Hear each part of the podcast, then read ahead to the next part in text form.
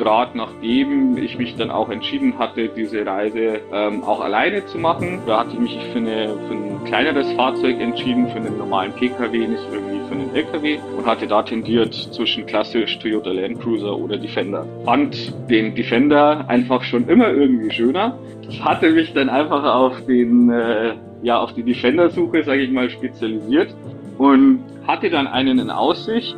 Und nachdem das tatsächlich eigentlich mein Traumfahrzeug war, habe ich dann gesagt, komm, lass mal treffen, lass anschauen und der wurde es dann letztendlich auch. Ein Defender TD5 von 2004. Ähm, also das Schiff hat 51 Fuß, eine ehemalige Offshore-Regatta-Yacht, die eben seit Jahren im Besitz der Segelrebellen ist. Und ja, das Konzept ist, ähm, dass die jungen Krebsbetroffenen letztendlich ähm, auch völlig ohne Segelerfahrung, völlig ohne Bootserfahrung daran teilnehmen können, ähm, zehn Tage dann auf diesem Schiff verbringen, ähm, aber eben mit Anpacken, mit Kochen und von Grund auf dann im Zweifel auch das Segeln lernen können.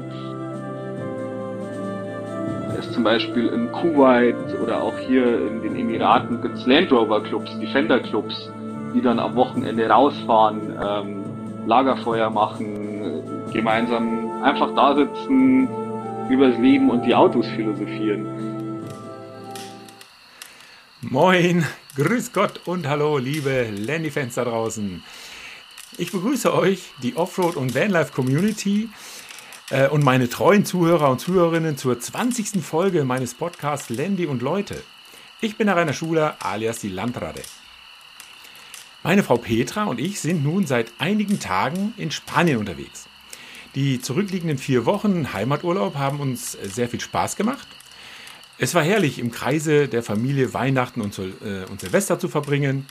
Aber jetzt geht's mit unserem Sabbatical weiter und somit auch mit regelmäßigen Podcast-Folgen. Mein heutiger Gast ist Felix Fendt aus München, den ihr bei Insta unter Travel and Rover findet. Also Travel and Rover als ein Wort. Felix hat in seinen jungen Jahren schon einiges durchgemacht. Diese Schicksalsschläge haben ihn ermutigt, sich einen Landy zu kaufen, um sich damit die Welt anzuschauen. Denn er weiß, was es heißt. Carpe diem, nutze den Tag. Was ihn neben seiner Reise- und Abenteuerlust noch antreibt, weil er sich im sozialen Projekt den Segelrebellen engagiert, erzählt Felix euch gleich selbst. Und ihr macht euch nun bitte am Laber, äh, Lagerfeuer bequem und genießt den Campfire Talk to Go. Ich wünsche euch allen da draußen viel Spaß dabei. Ja, moin, liebe Vanlife Community, sage ich heute mal weil ich ja in den letzten Monaten relativ viel mit dem Thema zu tun habe. Ich bin ja nun mal in meinem Sabbatical und habe heute einen Gast zu mir geholt in mein Studio, was allerdings sehr groß ist, weil äh, der Gast in Dubai sitzt. Und ich begrüße jetzt erstmal den Felix. Hallo Felix. Hallo Rainer, grüß dich. Felix von äh, Travel Land Rover. Wir haben uns im Internet eigentlich wieder mal kennengelernt. Nichtsdestotrotz möchte ich dich zunächst einmal fragen, wie kommst du denn nach Dubai? Ja, letztendlich mit meinem eigenen Defender auf dem Landweg. Sehr schön. Was hat dich da hingetrieben? Ähm, letztendlich ist das Ganze einem großen Wunsch einer längeren Offroad-Reise geschuldet und dann auch im Nachhinein dann einfach dem Zufall. Okay. Ja, wie du da äh, äh, auf das Traveln gekommen bist, da werden wir vielleicht am weiteren Verlauf noch hinkommen. Fangen wir doch damit mal an. Du kommst aus München, oder? Richtig, genau. Und wie bist du dort aufgewachsen? Was hast du mal gelernt, studiert oder ähnliches? Ähm, also aufgewachsen tatsächlich bin ich etwas außerhalb von München, in Mühldorf am Inn. Mhm. Ähm, und bin dann ähm, 2014 nach München gezogen, äh, um Ausbildung, Studium zu machen. Ähm, war vorher bereits ein Jahr länger auf Reisen unterwegs, aber habe dann entschieden, ja, mich den gesellschaftlichen Zwang hinzugeben, eine Qualifikation zu erwerben und das war eben München. Mhm. Und wo warst du vorher schon mal länger? Äh, Im Ausland, ich war mal ein Jahr kurz davor äh, in Australien unterwegs. Also noch während des Abiturs sozusagen, oder wie? Nee, das war nach dem Abitur. Abi, okay, nach dem Abi, ja. Okay, was hast du da gemacht, bitte? Äh, da habe ich einen Work-and-Travel-Aufenthalt gemacht. Bin damals ähm, mit einem Kia Carnival, das ist so VW Charan-mäßig, mhm. durch Australien gefahren, habe mir Land und Leute angeschaut, ein bisschen gearbeitet und ja, Blut geleckt im Overlanding. okay. So, und dann zurück nach Deutschland, um mal was Ordentliches zu lernen, oder wie? genau, letztendlich konnte ich noch nichts in Anführungsstrichen Ordentliches vorweisen, irgendwie Berufsausbildung oder Studium und habe mich dann entschieden, zurück nach Deutschland zu gehen, nachdem ich viel bereits vorher im Medizin, Rettungswesen unterwegs war, ehrenamtlich, dann entschieden, in eine Klinik zu gehen und Krankenpflegeausbildung und Studium zu machen. Aha, okay. Einfach, ja, der Mensch dich interessiert. Also das, du hast gesagt, du warst auch vorher schon im Rettungsdienst äh, tätig. Ähm, das war so dann schon ein bisschen deine Leidenschaft, oder wie? Genau, das war eine große Leidenschaft von mir. Ich habe bereits mit zwölf meinen ersten Erste-Hilfe-Kurs gemacht, mit 16 Sanitäterausbildung, war, seit ich sechs Jahre war, in der Wasserrettung irgendwie engagiert, aktiv, natürlich zuerst als Kind, einfach nur zum Schwimmen, aber bin da letztendlich dann reingewachsen und ähm, da wurde ja ein Grundstein, glaube ich, gelegt für diese Leidenschaft, was mit Menschen zu machen und auch helfend und auch irgendwie im Bereich Medizin. Mhm. Okay, und die Ausbildung dann auch beendet?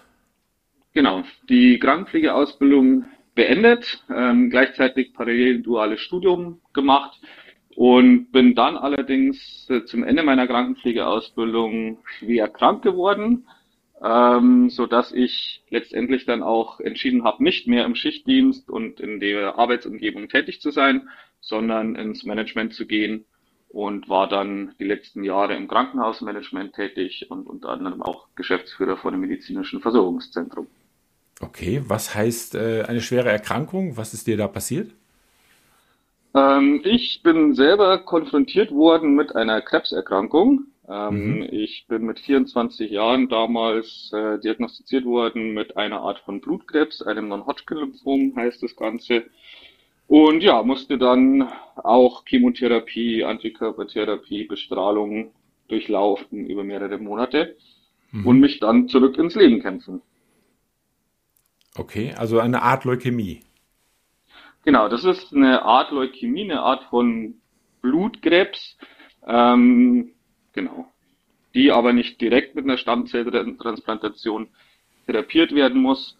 Ähm, das wäre nur im Fall der Fälle, dass ich ein Rezidiv hätte, also wieder erkranken würde, was aber toi toi toi ähm, statistisch gerade sehr unwahrscheinlich ist. Ja, okay, ah, super. Da drücke ich dir auf jeden Fall die Daumen. Ne? Ähm, wann war das dann? In welchem Jahr? Äh, das Ganze war 2017. Mhm. Und dann hast du gesagt, okay, äh, äh, andere Tätigkeit wäre jetzt besser. Du hast gesagt, ins Management gewechselt. Ist dann aber auch eine interessante Entwicklung, so kurz, ne? Bist ja dann doch relativ gerade mal aus der, aus der Ausbildung raus. Hat dir da jemand doch eine richtig gute Chance eingeräumt, oder? Ja, definitiv. Der, mein Arbeitgeber hat da Potenzial in mir gesehen, ähm, was ich letztendlich dann auch immer und immer wieder bewiesen habe. Ähm, und äh, da bin ich tatsächlich sehr dankbar um meine ehemaligen Vorgesetztinnen, es waren tatsächlich alles Frauen, mhm. ähm, die mich da so unterstützt haben und dann letztendlich auch ähm, ja nach dieser Erkrankung mir diese Chance gegeben haben. Weil man ehrlicherweise auch sagen muss, dass die schon auch ihre Spuren hinterlässt in der Leistungsfähigkeit. Ah ja, na klar, logisch. Und in welche Richtung ging es dann genauer? Also was war das dann? Die Aufgaben dann?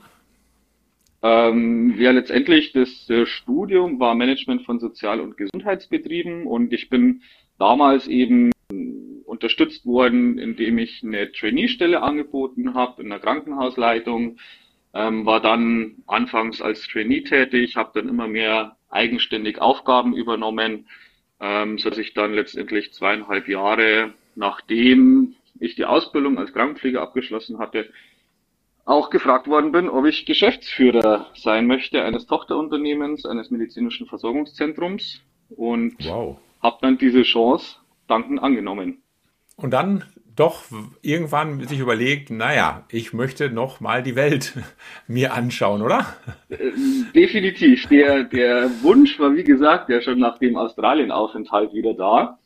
Und ähm, phasenweise durch die eigene Erkrankung zu dem Zeitpunkt ist dieser Wunsch natürlich auch nochmal gestiegen, weil man sich ja, muss man ehrlicherweise sagen, wenn man mit dem eigenen Lebensende konfrontiert ist, ja durchaus sehr viele Gedanken macht, äh, was die Prioritäten im Leben sind, ähm, was, seine, was meine eigenen Prioritäten sind, äh, was ich vielleicht noch erleben möchte, welche Wünsche ich eben mir verwirklichen will. Und da stand eine solche Reise mit einem Offroad-Fahrzeug irgendwohin in der Welt ähm, noch sehr weit oben. Okay. Und ähm, muss aber dann auch sagen, dass ich erstmal natürlich einen finanziellen Grundstock für so eine Reise legen musste, aber auch, ähm, ja, ich sag mal, mir am Anfang so eine Reise auch noch gar nicht zugetraut habe, ähm, weil ich mich natürlich erstmal eben von der Chemotherapie und den Nachwirkungen dann erholen musste. Ah ja, klar, logisch, logisch.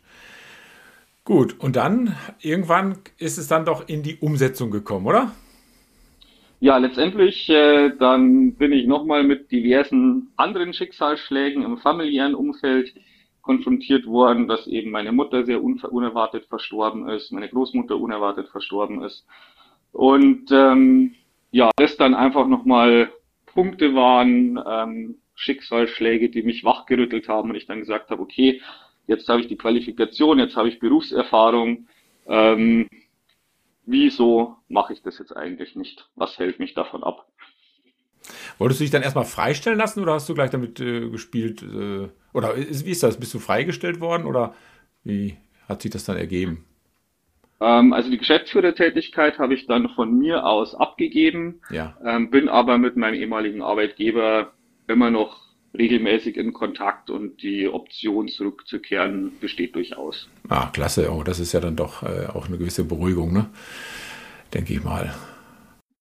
Definitiv. Es gibt mir sehr viel Sicherheit natürlich ähm, in dieser Rolle. Ähm, wobei ich auch weiß, dass ich äh, ja, jederzeit wieder äh, einen Job finden würde, einfach aufgrund der Qualifikationen, die ich vorweise und dem ja, Fachkräftemangel. Ja, in, der aktuellen Situation. Im ne? Bereich in Deutschland.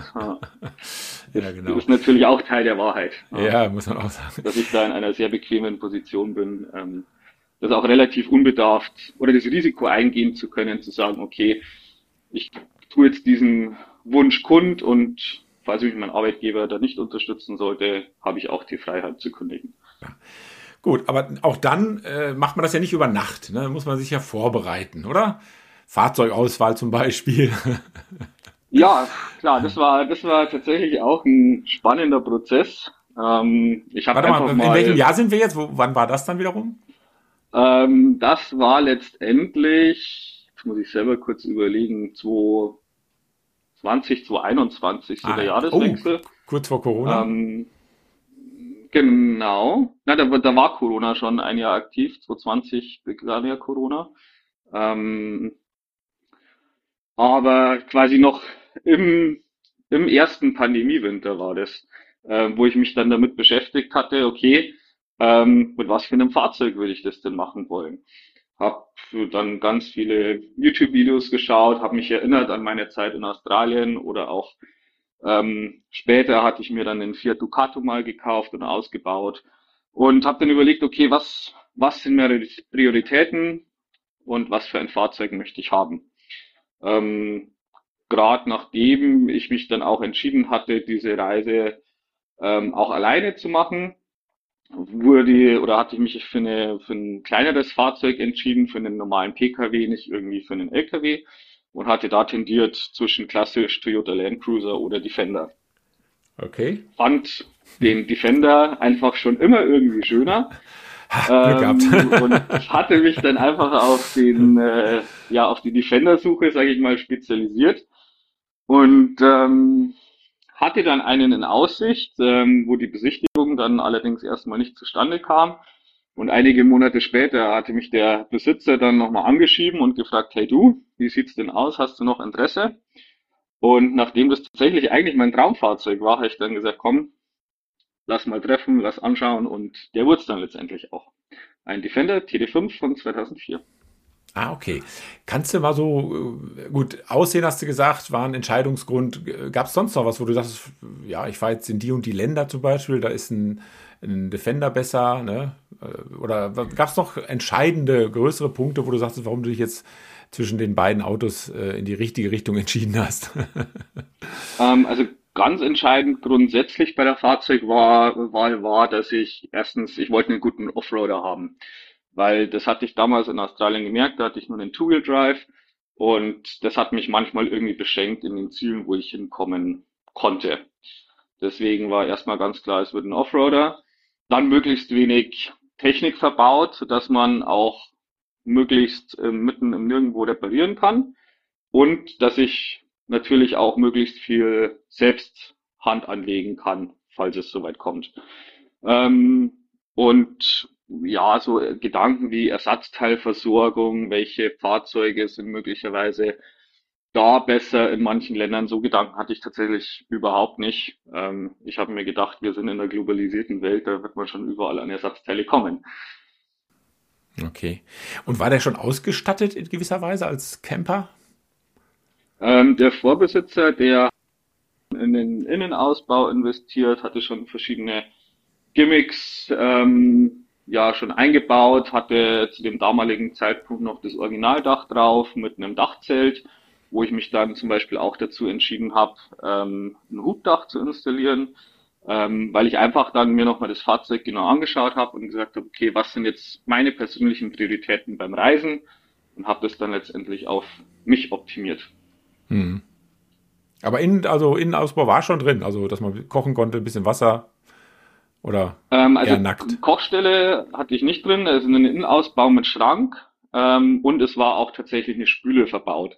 Ich bin ein Mensch, ich wusste von vorher, ich brauche im Fahrzeug keine Spüle, schon erst recht nicht im Defender ähm, und habe deswegen dann zum Beispiel ähm, das Modul des Spülschranks rausgenommen und habe mir ähm, selber ein Modul gebaut, um da eine große Kühlbox zu installieren ähm, weil das zum Beispiel was war, es war vorher nur eine kleine Kühlbox drin ähm, und ich wusste, nee, wenn ich, ich will autark sein, wenn ich unterwegs bin und da brauche ich auch eine große Kühlbox für Lebensmittel und vielleicht auch mal ein schönes Kaltgetränk. Ja, genau. Und dann ging's los. Wann ging's denn los? Ja, das war letztendlich ein Jahr, bevor ich äh, dann die Reise gestartet habe. Und nachdem mir das Auto ja dann mehr weniger ein bisschen zugeflogen ist, sage ich mal, und ich mich für das Fahrzeug entschieden hatte. Dann fiel eigentlich erst tatsächlich der Entschluss, die Reise auch zu machen, weil dann habe ich mir selber gesagt, okay, jetzt habe ich das Fahrzeug, die größte Hürde ist genommen. Ja. Jetzt muss ich es auch tun. Und ähm, da fiel, wie gesagt, letztendlich dann erst die Entscheidung, diese Reise auch tatsächlich zu machen. Und los ging es dann im Mai 2000 22. Nee, letztes Jahr. Letztendlich, das wäre ja letztes Jahr gewesen, früher. Anderthalb Jahre, ist das jetzt her? Kann das sein? Genau, richtig. Ja, okay, alles klar, gut. Ja. Mhm. Genau. Äh, ich muss selber immer überlegen, ja. äh, weil nach eineinhalb Jahren verschwimmt die Zeit schon ein bisschen. ähm, ja. Aber genau, nee, im Frühjahr 2022 äh, bin ich losgefahren, letztendlich damals noch ohne große Planung, weil immer mal wieder irgendwelche neuen Virusvarianten aufgetaucht sind. Und der allererste Plan, nach Zentralasien in die Stan-Länder zu fahren, gar nicht so wirklich realisierbar war, weil noch viele Grenzen geschlossen waren. Ja. Und ich habe dann einfach gesagt, okay, ich fahre jetzt einfach mal los. Grobe Richtung ist Indien und alles andere kommt schon, wie es kommen soll. Welche Grenzen vielleicht offen geschlossen sind, wo Durchfahrtsmöglichkeiten sind, was vielleicht politisch auch überhaupt möglich ist. Ähm, und ja, alles andere hat sich dann auf dem Weg ergeben und so bin ich letztendlich dann auch nicht nur in oder gar nicht in Pakistan Indien rausgekommen, sondern schon vorher abgebogen auf die arabische Halbinsel. Gab es da einen besonderen Grund? War wirklich alles dicht oder wie war das? Ähm, es war damals im Herbst 2022 gingen im Iran die Proteste los, ähm, der Frauenrechtsbewegungen, die letztendlich meiner Meinung nach auf Reisende gar nicht so viel Einfluss haben, weil sowas kann man vermeiden und die Proteste richten sich ja auch nicht gegen Reisende. Ähm, aber das Problem war, dass einfach äh, ja die politische Situation dadurch im Iran insbesondere auch mit westlichen Staaten komplizierter wurde und vermehrt Berichte auftauchten über willkürlich festgenommene westliche Reisende, die dann einfach im Iran von der Bildfläche verschwanden und Monate später dann wieder ähm, freigelassen wurden nach etlichen Verhandlungen. Ähm, letztendlich aufgrund dessen auch schon davor gewarnt wurde, überhaupt in den Iran zu fahren durchs Auswärtige Amt. Ähm, zu dem Zeitpunkt hatte ich allerdings noch den Eindruck, dass ich das Risiko sehr gut irgendwie einschätzen kann mit meinem eigenen Verhalten und habe mich dann gemeinsam mit anderen Reisenden dennoch dazu entschieden, in den Iran einzureisen.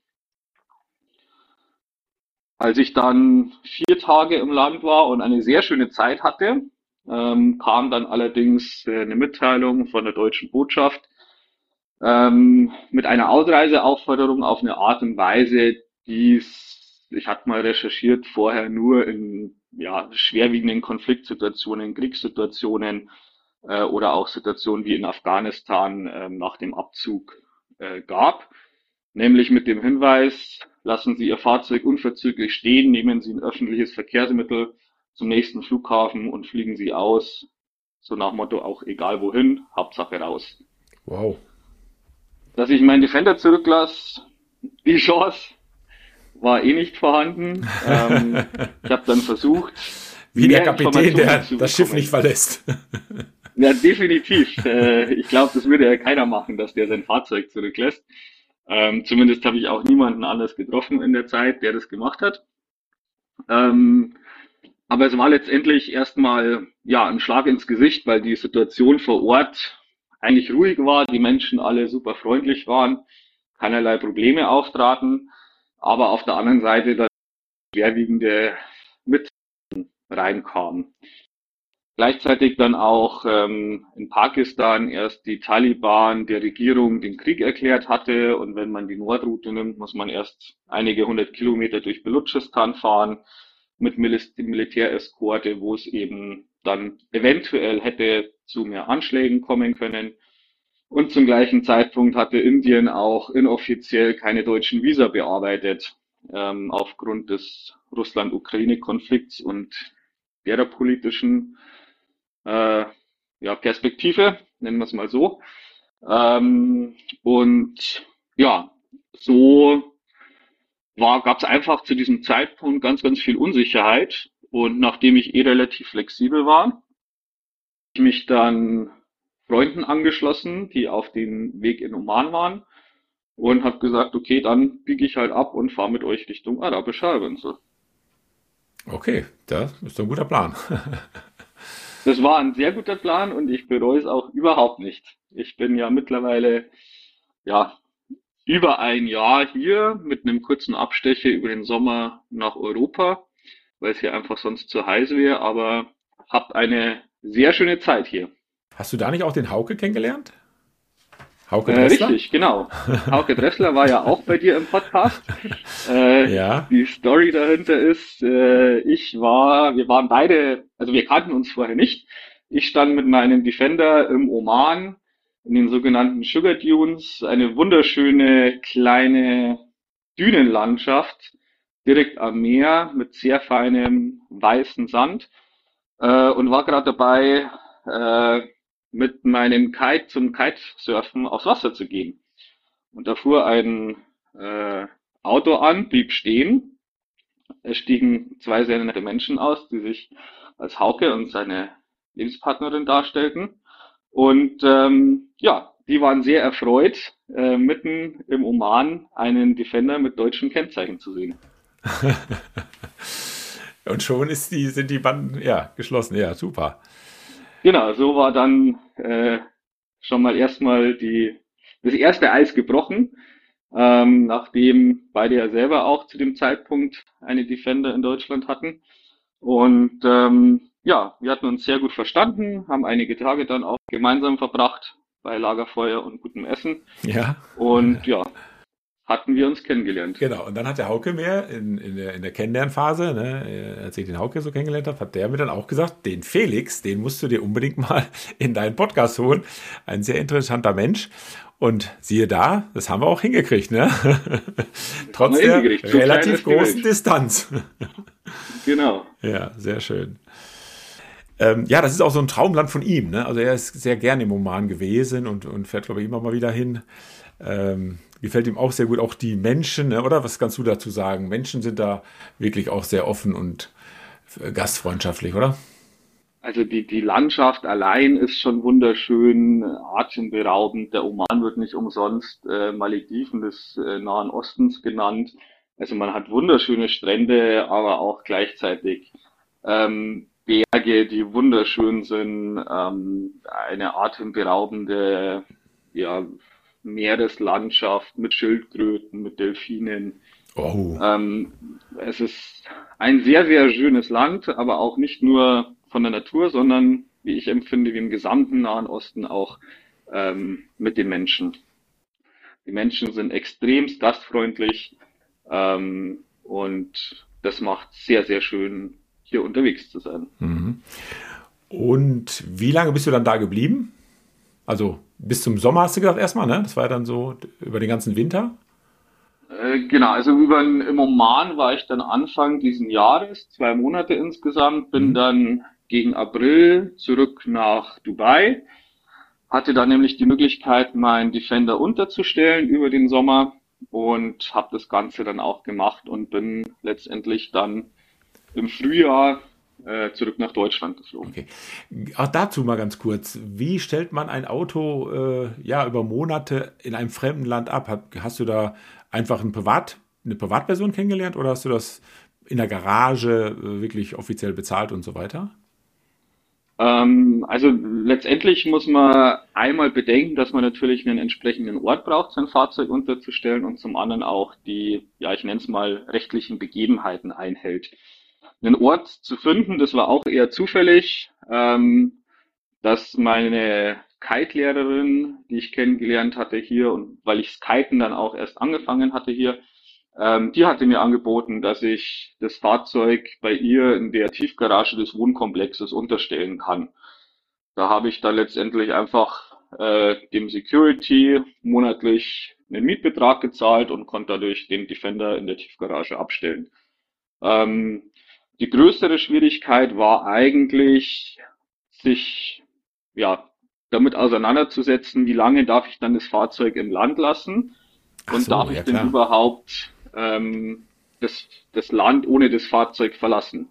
Es gibt ja Länder, die sind ja relativ strikt, zum Beispiel die Türkei, wo man sein Fahrzeug äh, bei einer Zollstelle abgeben muss, aus den Papieren austragen lassen muss, eine Verwahrgebühr zahlen muss, dass man überhaupt ohne Fahrzeug ausfliegen kann. Mhm. Oder auch in Kurdistan, Irak scheint es ein Problem zu sein. Mhm. Da habe ich mich sehr bemüht, offizielle Informationen zu bekommen, ähm, habe aber letztendlich nie eine konkrete Aussage bekommen, so dass ich einfach mich entschieden habe, das Ganze zu machen und zu schauen, was passiert. Ähm, und es ging aber alles problemlos. Gut, der Wagen ist in Deutschland angemeldet, versichert dann wahrscheinlich auch irgendwie über deutsche Versicherungen, international oder sowas, ne? Ähm, na, ich habe tatsächlich keine Versicherung gefunden, die mich außerhalb Europas versichert, weil mein Landy als normaler Pkw zugelassen sind und die wenigen internationalen Versicherungen, die es gibt, eigentlich nur LKWs und Wohnmobile versichern. Ähm, Ach so. Insofern ist es bei mir so, dass ich in jedem Land, seit ich die EU verlassen habe, vor Ort eine Haftpflichtversicherung abschließe. Ach so, ja gut, das geht ja auch, ja klar. Ähm, vielleicht nochmal ganz gut auch für unsere Hörer. Ich hoffe, es ist das ein oder andere Knacken dann zu hören hier. Ich meine, das liegt auch wahrscheinlich ein bisschen an der wirklich sehr langen Verbindung. Ne? Äh, Internet hin oder her und WLAN und so weiter. Ich hoffe, ihr liebe Hörer habt dafür Verständnis. Also ich möchte äh, natürlich jetzt hier nicht dauernd unterbrechen und äh, sonst was. Es ist einfach der Verbindung äh, geschuldet und somit einfach ein Auge zudrücken bei unserer äh, Soundqualität. ja, Felix, so, also, und dann zurück nach Deutschland, aber da gab es dann auch noch mal ein ganz besonderes Thema, was du dann verfolgt hast? Ähm, ja, letztendlich äh, war ursprünglich der Plan dann eigentlich nur, okay, ich wusste, ich will über den Sommer nicht auf der arabischen Halbinsel sein. Hatte dann überlegt, wie könnte ich mir anderweitig die Zeit schön vertreiben und ähm, das vielleicht sogar noch mit einem guten Zweck verbinden. Und der hat sich letztendlich dann auch gefunden, denn ich bin über den Sommer dann von Flensburg nach Bergen in Norwegen gesegelt und zurück. Äh, und das Ganze nicht alleine, sondern ich hatte wechselnde Crews dabei von einem gemeinnützigen Projekt namens Segelrebellen, die letztendlich Offshore-Segelturns für junge Erwachsene mit Krebs anbieten. Interessant. Kannst du da uns da noch mal ein bisschen abholen? Ähm, A, wie bist du dazu gekommen? Wo hatte du, du bist dann auch Skipper, ne? Hast du da wann die Ausbildung gemacht? Weil du bist ja nun mal ein Bayer, der nicht jetzt unbedingt äh, das Segel mit der Muttermilch aufsaugen würde, äh, es sei denn, er wohnt direkt am Chiemsee. Es gibt auch sehr schöne andere Seen in Bayern, ähm, okay. gerade auch im Münchner Umland. Ja. Ähm, ist, äh, ist auch jeder gerne eingeladen, die mal zu entdecken. Wirklich sehr, sehr schön. Ähm, ja, tatsächlich äh, hatte ich mit dem Segeln lange Zeit nichts zu tun. Ich hatte zwar, wie ich schon erwähnt hatte, ich war in der Wasserrettung aktiv, hatte deswegen äh, Bootsführerscheine, meine Eltern hatten auch ein Sportboot und deswegen war ich immer irgendwie auch auf motorisierten Fahrzeugen auf dem Wasser unterwegs. Ähm, und ja, letztendlich maßgeblich war dann auch meine eigene Erkrankung, so dass ich 2019 ähm, damals als Co-Skipper von Deutschland nach England mitgesegelt bin. Aha. Ähm, weil damals eben Co-Skipper gesucht wurde und ich gesagt hatte, okay, Boot fahren kann ich. Ja, auch schon bei den Segelrebellen? Auch schon bei den Segelrebellen, ah, okay. genau. Mhm. Ähm, und ja, bin, hab da dann auch Blut geleckt letztendlich am, ich nenne es immer schön Overlanding auf dem Wasser. Ja. Ähm, und äh, ja, bin dann 2020 auch das erste Mal selber Turns geskippert in Dänemark, aber allerdings nur so für ein, zwei Wochen. Ähm, ja, und hatte dann mich entschlossen, meine Freizeit eben ehrenamtlich über den Sommer in den Dienst zu stellen ähm, und meine Abenteuer und Reiselust auf diesem Wege eben anderen Krebspatienten auch zu ermöglichen. Mhm, klasse. Wie kann man sich das vorstellen? Wie groß ist das Schiff? Ich habe es gesehen im Internet, ist schon ein ganz schöner Prügel, oder? Ähm, also das Schiff hat 51 Fuß, das sind gute 15,5 Meter, äh, ist eine ehemalige Offshore-Regatta-Yacht, ähm, die eben seit Jahren im Besitz der Segelrebellen ist. Und ja, das Konzept ist, ähm, dass die jungen Krebsbetroffenen letztendlich ähm, auch völlig ohne Segelerfahrung, völlig ohne Bootserfahrung daran teilnehmen können, ähm, zehn Tage dann auf diesem Schiff verbringen, ähm, aber eben mit Anpacken, mitkochen und von Grund auf dann im Zweifel auch das Segeln lernen können. Und dadurch einfach die Erfahrung haben, auf der einen Seite nicht immer nur ans Krankenbett gefesselt zu sein, ähm, sondern auch Abenteuer zu erleben, die Natur zu erleben, auch körperlich gefordert zu sein. Ähm, das ist ein ganz wesentlicher Punkt, dass meine Rolle als Skipper dann eben nicht war, die Betroffenen zu schonen, weil das weiß ich selber, das hört man in der Phase viel zu oft, dass man sich schonen soll und ausruhen soll und man dann vielleicht auch schnell, gerade auch durch die Einschränkung, ja, das Vertrauen in den eigenen Körper ein bisschen verlieren kann. Und dadurch, dass man, ich einfach dann sage, okay, du nimmst jetzt einfach mal das blaue Seil und ziehst so fest dran, wie es geht, ähm, und zieh noch fester und zieh noch fester, die lieben netten Menschen dann auch merken, dass sie eben Kraft haben, dass sie so ein Segel hochziehen können, dass sie körperlich was leisten können und dadurch auch viel Selbstvertrauen zurückgewinnen das ist dann natürlich auch äh, diese Gemeinschaft dann auch, oder? Kann ich mir gut vorstellen. Man ist ja gemeinschaftlich betroffen von einer schlimmen Krankheit, schweißt dann ja wahrscheinlich auch ein bisschen zusammen und gleichzeitig ist es doch wiederum zu vergessen. Ist natürlich auch echt eine Herausforderung, oder? In so einer Crew. Ja, es geht gar nicht darum, das zu vergessen, weil so frei ich jetzt dir auch quasi davon erzählt habe, von meiner Geschichte, es gehört ja zum eigenen Leben dazu. Und ähm, das war auch eines der prägendsten Erfahrungen, muss ich für mich selber auch sagen, auf dem Schiff, dass jeder Mensch dort so sein konnte, wie er einfach war und das von jedem akzeptiert wurde, weil jeder wusste, okay, ich trage mein Päckchen, ich habe vielleicht irgendwo meinen Knacks, dafür gestehe ich aber auch der anderen Person die Freiheit ein. Und das dadurch ein sehr, sehr schönes Gemeinschaftsgefühl ähm, ermöglicht hat und gegenseitige Unterstützung. Ähm, abgesehen natürlich davon, dass viele von den Betroffenen noch nie vorher Kontakt zu anderen Betroffenen hatten in der Altersgruppe, weil letztendlich die statistisch gesehen die jungen Erwachsenen, und da sprechen wir von 18 bis 39-Jährigen, einfach deutlich unterrepräsentiert sind. Ähm, Gott sei Dank natürlich auch irgendwo, aber es sozusagen nur in Anführungsstrichen 20.000 sind jährlich, die in der Altersgruppe erkranken gegenüber allen, die Eltern sind und das, glaube ich, 200, 300.000 sind, ähm, wenn ich jetzt keine falschen Zahlen im Mund habe. Ja, okay, aber man hat so ein Verhältnis, ja, schon, genau. Das, das heißt, Entschuldigung, in jeder, in jeder, also im Krankenhausaufenthalt und auch nachher in, in, in Reha-Situationen, man ist eher von Älteren umgeben wahrscheinlich dann, ne? Und, und hat dann hier wirklich, ja, genau, Gleichaltrige, mit denen man sich natürlich dann wahrscheinlich auch ein bisschen besser versteht, ne? Äh, definitiv, man ist einfach in einer anderen Lebenssituation ähm, als wie jemand, der 60, 70, 80 ist. Der ist ja in einer ganz anderen Lebensphase und hat auch ganz andere, ja, ich sag mal, Belastungsfaktoren psychosozial, als wie ein junger Mensch ist, der in seiner Berufsausbildung ist und vielleicht deswegen die Ausbildung abbrechen muss oder seinen Studienplatz aufgeben muss, als wie oder auch ein wesentliches Thema äh, Fruchtbarkeitserhalt, weil so eine Chemotherapie auch die Fruchtbarkeit schädigen kann und damit dann letztendlich auch möglicherweise ein Kinderwunsch ein Leben lang versagt wird. Und das alles Themen sind, die halt primär dann oder ausschließlich die jungen Menschen betreffen, die aber sonst gar nicht thematisiert werden.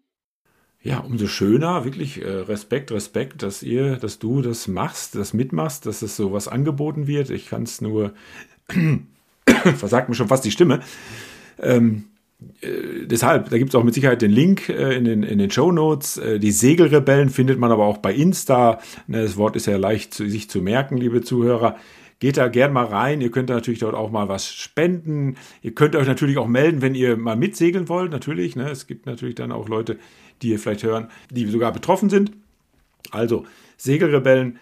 Das ist, finde ich, ich habe es mir auch jetzt intensiver auch angeschaut äh, im Internet, eine sehr interessante und tolle Einrichtung. Und ich sage es nochmal, Felix, vielen Dank dafür, dass du dich da auch engagierst und, und, und arrangierst.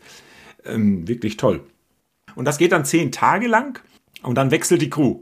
Richtig, das waren jeweils Turns mit zehn Tagen. Also der erste Turn ging von Flensburg nach Kopenhagen, dann ein zweiter von Kopenhagen nach Göteborg. Das sind letztendlich immer einzelne Etappen, ah, ja, okay. die da eben gesegelt werden. Und ähm, es gibt auch kürzere Turns, die in Flensburg dann starten und in Flensburg wieder aufhören. Ähm, aber ich mich eben auch entschieden hatte, so richtig Offshore zu segeln, weite Strecke zu machen, mhm. um auch wirklich nochmal eine andere Art des Abenteuers zu erleben. Ja, klar. Und natürlich mal ganz andere Landschaften als jetzt äh, die, die, Wüste und was du jetzt praktisch kurz vorher alles noch gesehen hattest, ne? Ja, ganz anders. Äh, ja. Kaum vergleichbar. Ja. ja. Und dann auch so auch in die Fjorde rein oder wie kann man sich das vorstellen? Also ihr fahrt dann auch küstennah mal äh, entlang. Landet ihr dann auch äh, immer mal wieder irgendwo? Ähm, das ist letztendlich komplett davon abhängig, äh, wie die Crew drauf ist, wie ich drauf bin und letztendlich auch wie die Bedingungen sind, ähm, wie das Wetter ist. Ähm, genau. Wenn's, wenn der Wunsch da ist, fahren wir natürlich äh, in den Hafen, um mal zu duschen oder Lebensmittel nachzukaufen. Ähm, wo wir nach Bergen hochgesegelt sind, waren wir auch dann in Fjorden, ähm, wo wir uns dann immer versucht haben zu entspannen, weil wir unter ja, etwas widrigen Bedingungen unterwegs waren und bis zu vier Meter Welle hatten. ähm, auf der Nordsee und das ist dann schon ganz ordentlich, auch mit so einem großen Schiff. Das wäre nämlich meine nächste Frage gewesen. A, sind ja nicht alle Leute seefest, ne, oder? Die werden vielleicht auch zum ersten Mal überhaupt segeln. Das ist ja eine, eine doppelte Herausforderung für viele neue Leute, die da, die dazustoßen. Und gleichzeitig gab es auch schon wirklich mal kritischere Situationen. Ähm, also, nee, seefest äh, muss man nicht sein. Äh, das zeigt sich dann auch letztendlich erst, wenn man auf dem Wasser ist. Ich muss auch zugeben, ich werde auch immer mal wieder seekrank, abhängig von den Bedingungen. Aber ähm, wir sagen immer so schön, das Kotzen haben wir bei den Chemos gelernt. Ähm, da ist es ja auch so, dass man sich gerne mal als Nebenwirkung übergeben muss. Und ähm, da hat man wenigstens noch eine schöne Atmosphäre dazu. Äh, deswegen also, ist das alles halb so schlimm. Also ihr nehmt es mit Humor. Richtig, genau. Ja. Ähm, und letztendlich ist es auch sehr individuell. Wie gesagt, ich werde auch manchmal seekrank. Ich kenne Segler, die wohnen auf dem Schiff und segeln seit 20 Jahren um die Welt und die werden auch manchmal seekrank. Ähm, da muss man halt dann einfach durch. Und ähm, klar gibt's gerade für mich auch in der Rolle als Skipper, ich meine, ich trage die Verantwortung für die Crew, deswegen meine Entscheidungen ganz bewusst. Wir waren mehrere Tage bei eben bis zu vier Meter Welle, immer 35 Knoten Wind unterwegs, was eben schon roughe Bedingungen sind, gerade wenn man überlegt, dass das eben auch Menschen sind mit Beeinträchtigungen und eben ohne Segelerfahrung. Ähm, oder dann auch letztendlich wie beim Auto auch, es geht halt was kaputt, dann muss man das reparieren. Ähm, aber ein, da konnte ja, ein Hydraulikschlauch habe ich irgendwo gelesen, ne? ja, Hydraulikschlauch ist geplatzt, Hydraulikkolben sind kaputt gegangen, das Segel ist mal gerissen. Aber das sind halt letztendlich Sachen, ist wie beim Defender. Wenn du das Ding hernimmst und Offroad fährst, da geht halt mal was kaputt. Ja, klar. Und klar. Äh, da muss ich sagen, klar sind es Herausforderungen, aber das kenne ich ja nicht anders aufgrund meines Reisestils mittlerweile. Und ähm, ja, wenn ich irgendwo alleine unterwegs bin, ich äh, reise ja alleine mit meinem Defender, ja, muss ich auch fähig sein, mir mal selber einen Reifen zu flicken oder weiß ich nicht, im Zweifel ähm, irgendein Bauteil am Fahrzeug zu wechseln. Genau. Da komme ich gleich noch drauf zu, deine Touren durch die Wüste und so weiter. Aber ich würde doch gerne, äh, es ist ja auch bei dieser Tour, bei dieser äh, bei diesen Segelturns, gut, du hast die technische auch Verantwortung, das Segeln und so. Gibt es eigentlich auch pädagogische Betreuung? Weil das ist ja auch sicherlich auch zwischenmenschlich eine echte Herausforderung für alle, die da an Bord sind, oder? Ähm, klar, es ist zwischenmenschlich ähm, kann es herausfordernd sein, weil man eben auf der einen Seite auf einem engen Raum ist. Man hat ja nur begrenzt Platz. Klar können wir mal einen Landgang machen, aber generell bewegen wir uns auf einem sehr beengten Raum. Ähm, und ich auch, ich zum Beispiel auch die ganzen drei Monate äh, nie alleine im Zimmer geschlafen habe, weil immer sozusagen natürlich wer da war. Mhm. Und ähm, klar dann auch damit zurechtzukommen, vielleicht kein Land mehr zu sehen, ähm, um sich zu rum und ähnliches. Ähm, aber das ist letztendlich was, wo ich klar auf der einen Seite ich als Skipper äh, das unterstütze, aber eben auch die Leute sich gegenseitig sehr gut unterstützen. Ähm, und ich natürlich auch sagen muss, dass ich durch meine eigene Betroffenheit in der Erkrankung natürlich manche Dinge weiß, wie ich damit umgehen kann, aber aufgrund auch meiner Berufserfahrung ähm, im Medizinbereich auch eine sehr gute Menschenkenntnis habe, ähm, eine sehr gute, würde ich behaupten, Führungspersönlichkeit habe. Ähm, und klar, das ist letztendlich auch Teil dann davon, ähm, des Ganzen. Okay. Und somit ist dann in gewisser Weise jeder in gewiss, äh, muss sich selber einbringen, muss sich, äh, hat auch eine gewisse Verantwortung. Habt ihr denn auch so eine, äh, es gibt ja dann auch durchaus Aufgaben, ne? also einen zweiten Steuermann, sage ich jetzt mal so, ein bisschen als Laienhaft oder sonst welche Dinge. Ist das immer rotierend oder legst du da durchaus schon Sachen fest, dass man da auch so eine, eine irgendwo eine feste Crewstruktur dann hat? Oder ist das wirklich rollierend? Ähm, also es gibt in der Regel so ein paar Aufgaben, die sicherheitsrelevant sind im Ernstfall. Also die komplette Crew kriegt mal eine Sicherheitseinweisung, wo sind zum Beispiel Feuerlöscher, was passiert, wenn wir jetzt wirklich das Boot verlassen müssten. Und da werden dann in der Regel schon Rollen verteilt, die dann klar sind, wer löst sozusagen die Rettungsinsel aus und bereitet die vor, wer kümmert sich um Proviant. Ähm, aber in der Regel im täglichen Alltag ist es relativ offen. Ähm, da steht gerade wer neben dem Seil, was zu ziehen ist, dann wird der angesprochen. Jemand hat gerade Lust, an Steuer zu gehen, dann darf das die Person machen. Ähm, und das ist auch eben bewusst Teil des Konzepts, dass die Teilnehmerinnen und Teilnehmer eben so viel wie möglich selber machen. Ähm, und ich zwar immer einen Blick auf alles habe, ähm, aber die Aufgaben auch delegiere und abgebe. Ja, hört sich toll an. Also da hast du bestimmt schon viele tolle, äh, also mit Sicherheit auch sehr viel ja, menschliche Emotionen und so weiter erleben dürfen, müssen, wie auch immer, ja.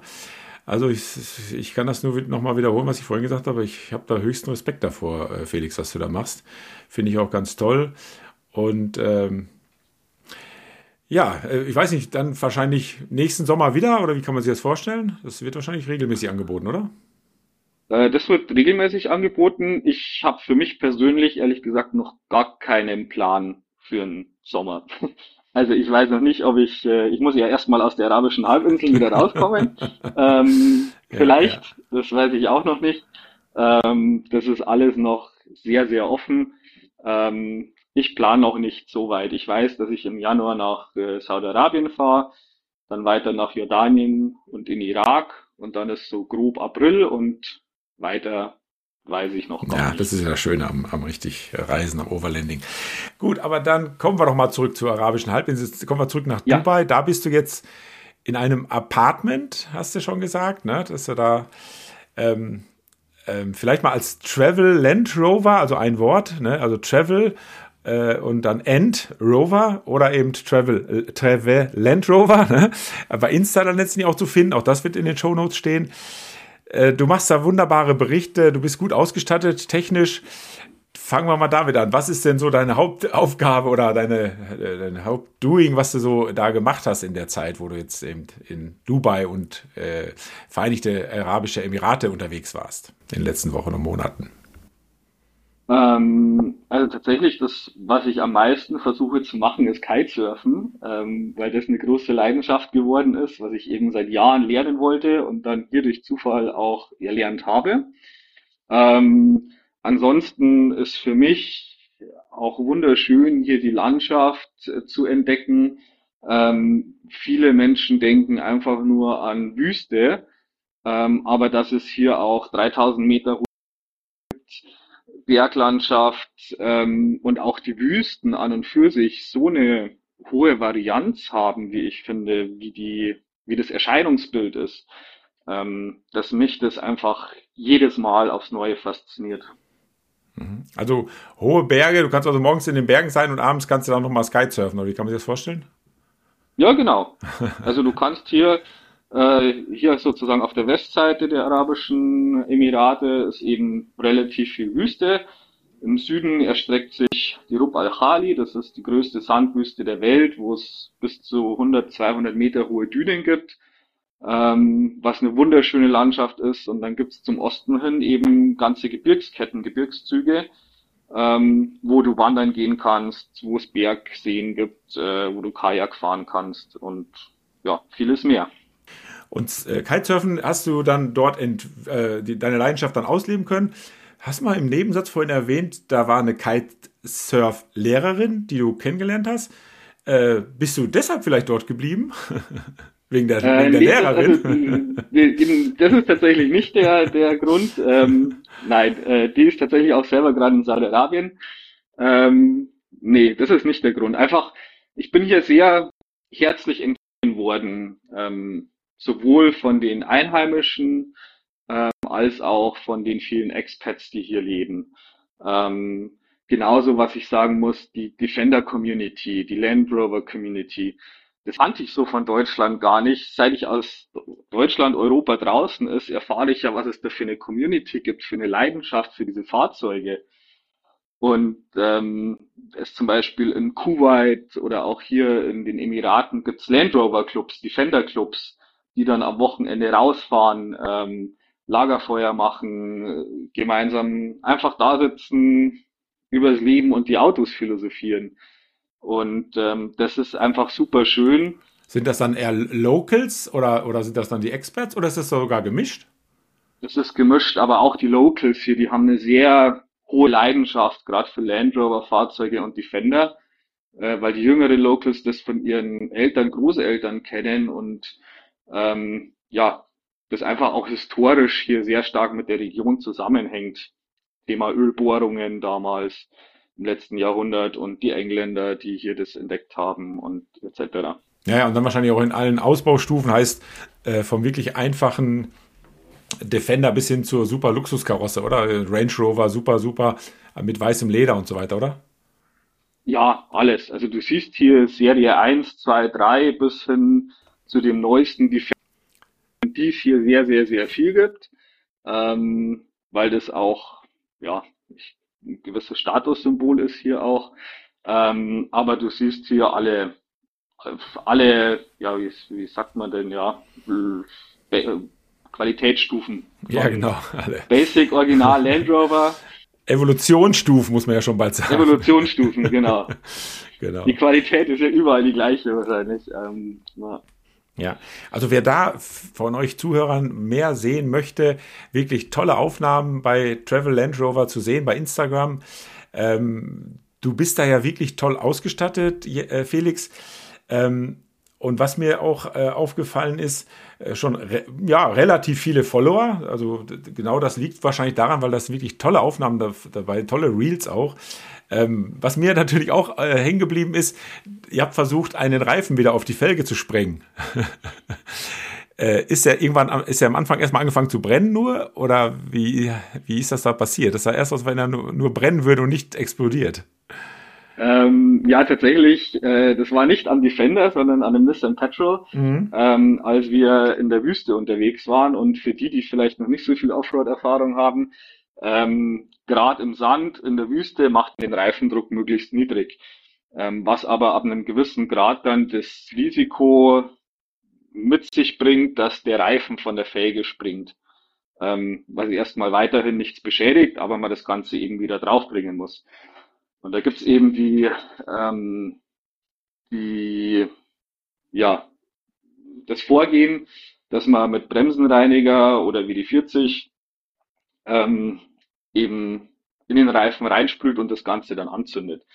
Ähm, warum auch immer hat es bei uns nicht ganz so funktioniert, wie wir wollten ja. ähm, und das Ganze dann eben nicht in Anführungsstrichen explodiert ist, sondern halt langsam abgebrannt ist. Ähm, ja, und Woran es jetzt lag. schon mal ein bisschen glaube, Panik, oder? Einfach, wir haben einfach zu wenig genommen. Ja, ja. Ähm, wir hätten einfach mehr davon nehmen müssen. Ja, aber beim zweiten Mal, hat er, ähm, also beim zweiten Mal ist er noch was, ist er, habt ihr richtig rein in die, ins Felgenbett und vor allen Dingen auch in, in, in die Pneus also in den Pneu richtig reingesprüht, habe ich ja bei, bei der zweiten, äh, beim zweiten Versuch hat es dann ja geklappt, oder? Dann stand, dann saß er ja drauf. Äh, na, der ist an einem, an einer Stelle ist er eben mehrmals auch nicht komplett draufgesprungen dann, deswegen haben wir letztendlich dann doch auch den Reifen gewechselt ähm, oder das Rad gewechselt. Aber äh, ja, probieren geht über studieren. Ähm, nee, Angst oder panisch waren wir da nicht. Ich meine, das habe ich gelernt, äh, gerade auch bei meiner Tätigkeit im Rettungsdienst und sowas. Ähm, Ruhe bewahren ist das A und O und letztendlich war das ja auch nicht der Reifen, der da brennt auf dem Video, sondern einfach nur die die Gase hm, und die hm, hm, hm. Ablagerungen. Ja. ja. Aber prinzipiell, also es, es, es funktioniert, ne, definitiv. Ich habe es schon gesehen. Äh, ich habe ja auch schon so ein paar Kurse mitgemacht. Da wurde einem das ja auch beigebracht, wie das funktioniert. Ähm, man sollte allerdings, hat man uns beigebracht, noch eine, eine, eine Lunte legen mit dem Spray ne? und nicht direkt davor. Für die, die sich jetzt mal im Video anschauen. Also eigentlich sollte man so einen Meter lang äh, weggehen und diese auf den Boden sprühen und dann anzünden und dann, äh, naja, wenn es mal eine Stichflamme gibt, hat man nicht gleich versenkte Haare. ja. Ja. Das ist Gut. natürlich richtig. Aber, aber diese Dünentouren, auch da hast du tolle Aufnahmen gemacht. Wie, das ist, das ist, macht man just for fun. Äh, fährt man da wirklich irgendwo hin oder, also weiter? Also wirklich ist man da praktisch, fährt man da durch? Oder brettert man einfach nur kreuz und quer und, naja, und setzt sich abends dann wieder ans Lagerfeuer? Das kann jeder so machen, wie er es will. Also es gibt hier Äh, Gerade auch viele Locals, die mit 100 PS, Hunderten von PS starken, aufgemotzten Fahrzeugen, auch Defendern unter anderem, dann da durch die Dünen heizen und sogenanntes Dune-Bashing machen und schauen, wer am schnellsten an der Dünen, äh, am Dünentop ist.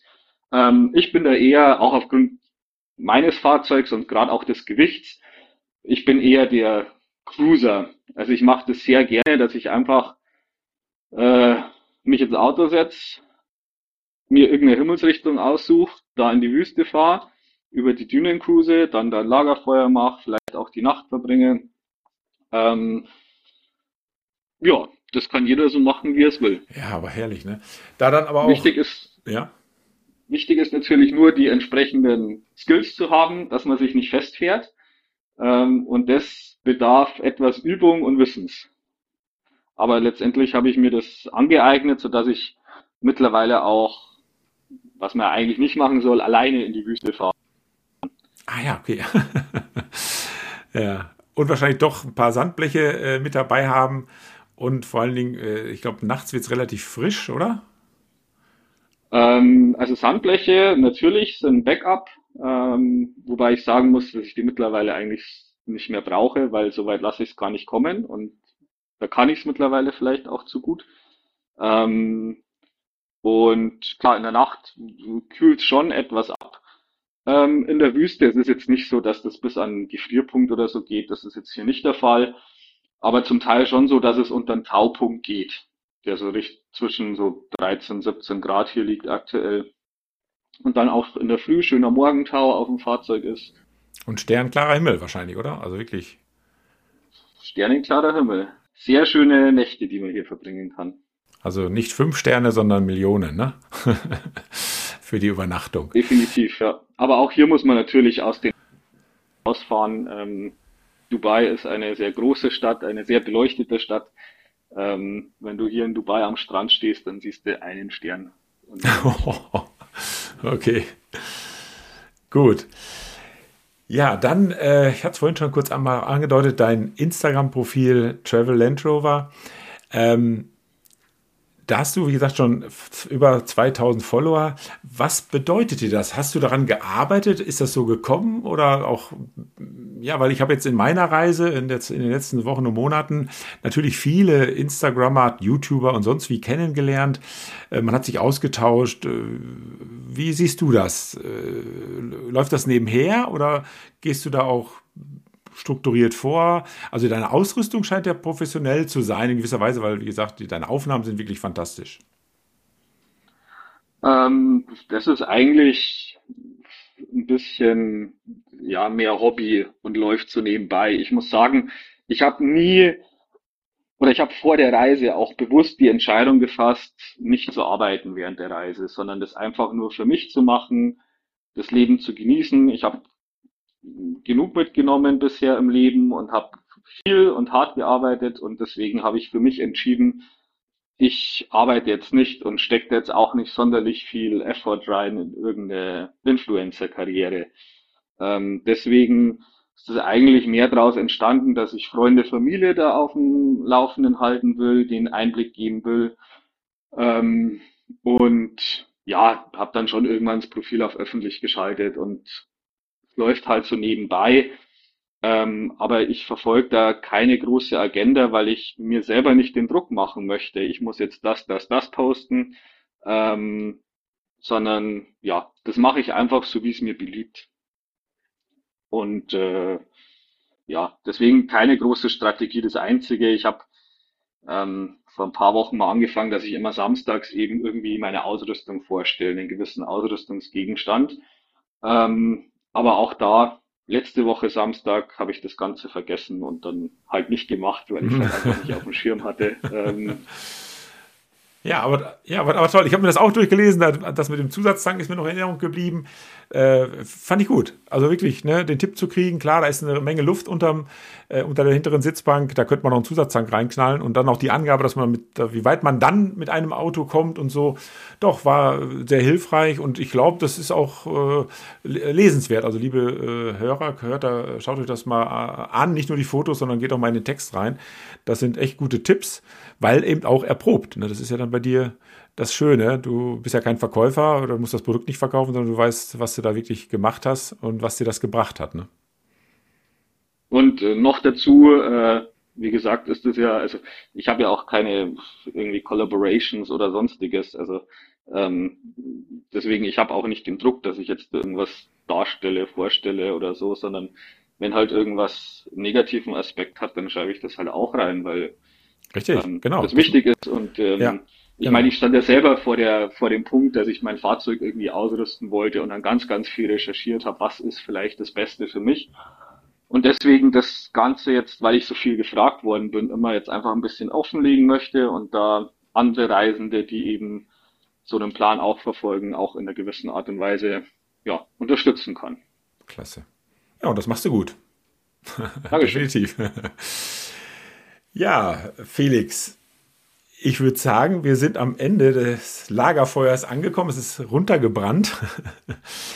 Äh, ein wunderschöner Ausflug in die, in deine Welt, in dein Leben auch letztendlich. Äh, Finde es ganz toll, wie du das, da auch deine Schicksalsschläge gemeistert hast oder auch immer noch meisterst, dass du daran arbeitest und vor allen Dingen sogar dafür sorgst äh, oder mithilfst, anderen dieses Schicksal ein wenig zu erleichtern. Vielen, vielen Dank dafür. Dann auch vielen, vielen Dank für das heutige Gespräch. Ich würde mich natürlich wahnsinnig freuen, wenn wir uns auch mal live und in Farbe äh, sehen und kennenlernen würden. Wir bleiben mit Sicherheit äh, per Insta in Kontakt ähm, und ich sage es nochmal, ich bedanke mich bei dir für das heutige Gespräch, wünsche dir für die nächsten Wochen und Tage und für die weiteren Reisen alles, alles, alles Gute. Bleib gesund, ja, und ich glaube, du wirst diesen Spruch wahrscheinlich ganz anders verstehen als andere. Bleib wirklich gesund. Und ja, dann wünsche ich dir auch im Süden, im Warmen, eine schöne Weihnachtszeit. Ähm, äh, einen guten Rutsch ins neue Jahr natürlich. 2024 soll ein ganz tolles Jahr werden. Ne? Äh, Habe ich mir jetzt einfach mal so gesagt, weil da werde ich 60. Das muss ein gutes Jahr werden. Und dementsprechend alles Gute, mach es gut, schöne Zeit. Bis dann. Vielen Dank auch dir für deine Zeit äh, und für diesen Podcast. Und äh, selbiges kann ich nur wieder zurückgeben. Das Wichtigste, bleib gesund, komm gesund ins neue Jahr. Genauso alle Zuhörerinnen und Zuhörer. Und ja, ich hoffe, man sieht sich unterwegs. Klasse. Danke dir. Bis dann. Ciao, ciao. Gerne. So, liebe Leute, das war's dann mal wieder für heute. Ich hoffe, der Einblick ins Leben von Felix hat euch Zuhörern und Zuhörerinnen gefallen. Also ich finde es ja sehr bemerkenswert, wie er sein Schicksal gemeistert hat und kann nur meinen Hut vor ihm ziehen für sein Engagement bei den Segelrebellen. Bitte schaut doch mal bei deren Homepage vorbei und vielleicht habt ihr ein, äh, ein paar Euros für dieses Projekt über, welches dann doch jungen, krebskranken Menschen Hoffnung und Lebensmut gibt. Die Links zu den Projekten von Felix und weitere Infos findet ihr dann auch in den Show Notes. Mich bzw. diesen Podcast findet ihr bei Insta und eben jetzt auch bei Facebook. Einfach unter Landy und Leute. Dort könnt ihr mir gerne eure Nachrichten, Kommentare und auch gern Kritiken äh, zuschicken. Ich würde mich sehr freuen, wenn ihr dann auch meinen Podcast äh, mit ein paar Sternen beglückt. Und richtig klasse wäre es, wenn ihr auf euren Podcast-Streaming-Dienst diesen Podcast auch abonnieren würdet. Ich möchte euch zudem bitten, schaut gerne mal auf meiner Homepage www.landyundleute.com vorbei. Dort findet ihr meine E-Mail-Adresse hallo at landyundleute.com. Tja, und da könnt ihr euch natürlich melden, wenn auch ihr mal Lust habt, bei mir zu Gast zu sein und eben Interessantes aus euren Lebensläufen zu erzählen. Und jetzt bleibt mir nur noch eins. Ich wünsche euch allzeit gute Fahrt durch das Jahr 2024. Ähm, On-Road, aber erst recht Offroad, immer eine Handbreit Luft unterm Differential und eben die Gewissheit, dass es hinterm Horizont immer weitergeht. Also ich glaube, dazu haben wir heute ja wirklich eine Lehrstunde bekommen. Vielen Dank fürs Zuhören. Es würde mich freuen, wenn auch ihr beim nächsten Mal wieder mit dabei seid. Bis dahin, eure Landrade.